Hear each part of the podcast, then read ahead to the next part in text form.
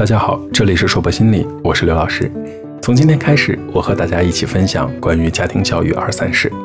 很多人都知道家庭教育很重要，但是关于家庭教育教什么却不是很清楚。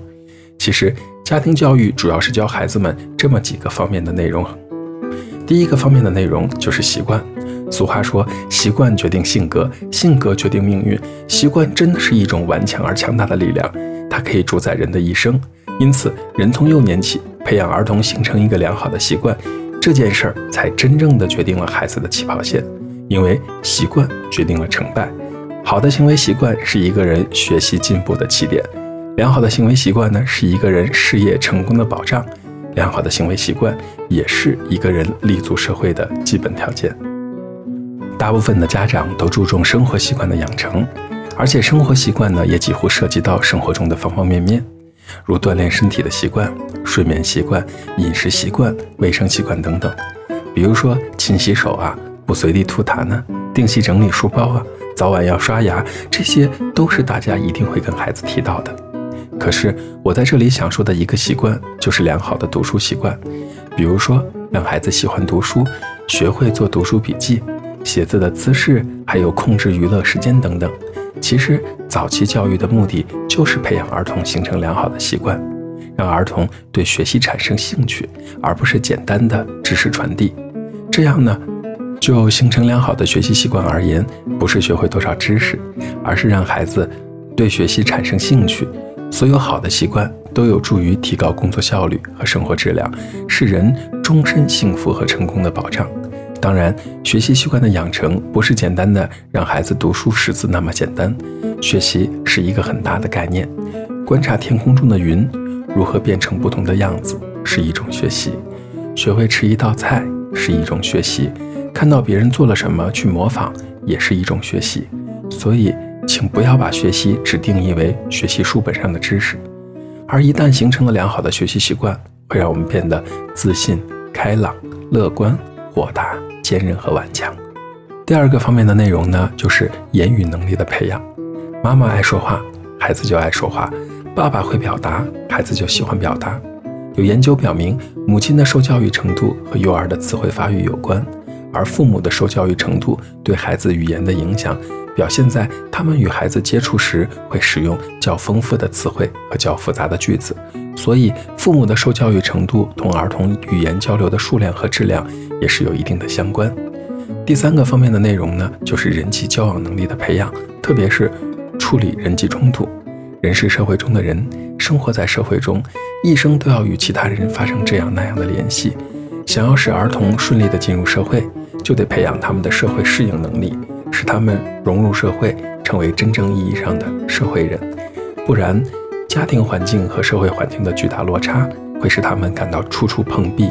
甚至失去与人与社会接触的兴趣和信心，事事显得退缩不合群。儿童的社会交往和人际关系也会对他的心理健康产生非常大的影响。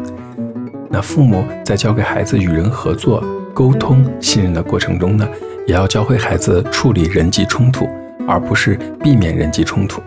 我为什么说处理人际冲突呢？因为人性不是本善，也不是本恶，而是人性本私。这是人的天性，每个人都会选择对自己最好的方式，可这种方式不一定是适合别人的。从这个角度，就难免不会出现分歧和冲突。有人的地方就有纷争，就像武侠剧里说的，有江湖的地方就会有恩怨，所以人际冲突是不能避免的。不然，中文中也不会有词语叫做“惹火上身，无妄之灾”了。既然不能避免人际冲突，我们就得学习解决人际冲突。在接受世界多样性的同时，改变和世界多样性相处的方式也是非常重要的一课。我在公交车上碰到一对母子，孩子对妈妈说：“妈妈，我们班上的某某某打同学呢。”我循着声音看了过去，看到一个小男孩，大概三四岁的样子，在和妈妈说话。这妈妈说：“那你不能像他一样，小朋友要团结友爱。”这孩子接着说：“谁谁谁也打我呢。”孩子妈妈接着说。那也不能打人，小朋友要团结友爱。呃，这是什么鬼逻辑？所以孩子被人打的时候，告诉打人的那个小朋友，我们要团结友爱，对方就会放下打你的手吗？那是肥皂剧看多了，还是童话故事中毒了？我会告诉很多孩子，如果对方在同一时间或者同一地点打你一次，他可能不是故意的；如果对方打你两次，你就要警惕，可以选择离对方远一点，保持一定的距离，也可以选择告诉身边的大人。如果对方打你三次，请你还击。有数据显示，超过一半以上的校园暴力，就是因为没有在第一时间还击，才会让侵害持续加剧。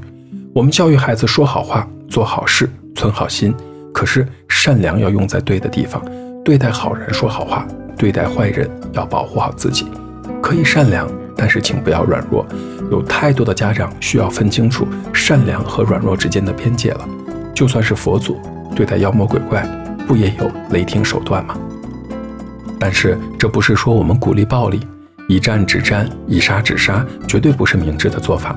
我觉得中国外交部这句话说的就很得体：我们保留使用武力的权利，但我们绝对不会放弃使用武力。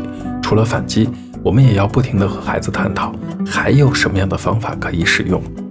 这样，孩子慢慢的就会掌握多种处理人际冲突的方法，最终才有可能避免人际冲突。第四个方面的内容就是信息养成的能力。你有没有经历过这样的场景？孩子在问妈：“我东西放哪儿了？”妈，那个什么什么在哪里？问的多了，我们会开玩笑的对孩子讲：“在我手里呢。”是不是很熟悉啊？一个什么都要问你的孩子，你觉得他的信息搜集能力怎么样？当然，这只是生活当中的一件小事。但是我想说的是，良好的信息搜集能力也是家庭教育中非常重要的一部分。如果孩子总是把你当做百度来用的话，那么基本上算是要出问题了。毕竟，我们能帮孩子解决的问题永远只是一部分。二十一世纪，人类进入了信息社会，实现了信息资源的共享。谁能在短时间之内获取更多有效的信息，谁就有可能成为时代的引领者。信息随着互联网技术的发展，缩短了世界的距离，让沟通变得更流畅。如何培养儿童的信息素养，成为家庭教育的时代课题。这里面就不仅仅有搜集信息的能力，还包括信息分析和处理、信息应用、信息传播以及交流能力等多方面的能力。